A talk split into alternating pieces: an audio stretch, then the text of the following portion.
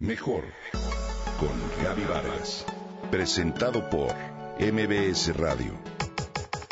Comunicación, imagen, familia, mente, cuerpo, espíritu.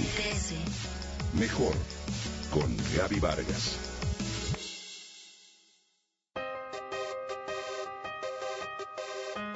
Mis niños no van a la escuela, dijo Mirna un día mientras esperábamos que la clase de música terminara. ¿Cómo? Fue lo primero que atiné a preguntar sin saber qué más decir. Miles de preguntas retumbaban en mi cabeza mientras aquella mujer aclaraba. Sí, no van a la escuela, hacen homeschooling. ¿Homeschooling? Si bien es un anglicismo, nunca había escuchado el término. Según investigué, es una nueva forma de enseñar hoy en día que revoluciona la educación en todo el mundo y que adquiere cada vez más fuerza en nuestro país.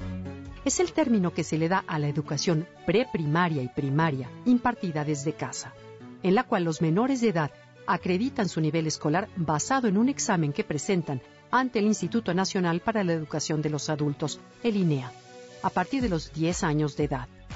Homeschooling surge en Estados Unidos y hoy es un método que se practica en diversos lugares del mundo.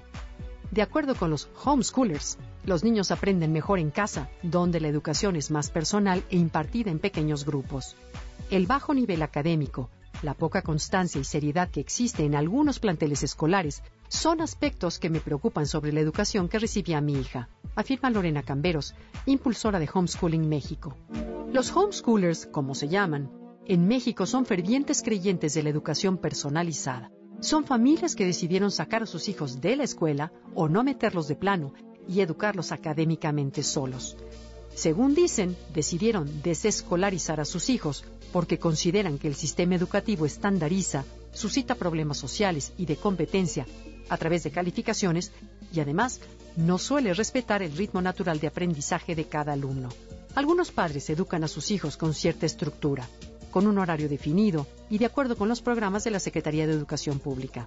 Otros se apegan a sus propios principios y deciden llevarlos a museos, a parques e incluso les enseñan la forma de cultivar plantas. Depende de las inquietudes de cada hijo. El homeschooling en México no está prohibido, pero tampoco está regularizado. Los niños entre 10 y 14 años acreditan primaria y secundaria. Esta es una tendencia nueva que se basa principalmente en la curiosidad y creatividad del niño como potencial de su aprendizaje. En Estados Unidos existe ya un grupo grande de gente que estudia en casa e incluso ya universidades de la talla de Harvard se interesan por este tipo de alumnos, pues dicen son individuos curiosos, investigadores por naturaleza e incluso con mayor preparación que los escolarizados tradicionales. En cuanto a costos, los precios del homeschooling son similares a los de las escuelas privadas. Existe una matrícula anual y se compran libros, se compra el plan de estudios, se realizan exámenes y pruebas por Internet o en papel que luego se envían al organismo donde se inscribieron. Es importante analizar que hacer homeschooling requiere de una fuerte voluntad de los padres, de mucho esfuerzo, de mucho tiempo, tanto para preparar materiales didácticos como para manejar oportunidades en que los niños puedan cultivar amistades y enlazarse con otros niños. ¿Cuál es mejor? Eso depende de cada padre y de cada niño, de la decisión que en conjunto se tome para el bien de la educación de los niños, pero sobre todo del compromiso que con los hijos se genera para que estos también se comprometan y sean adultos exitosos.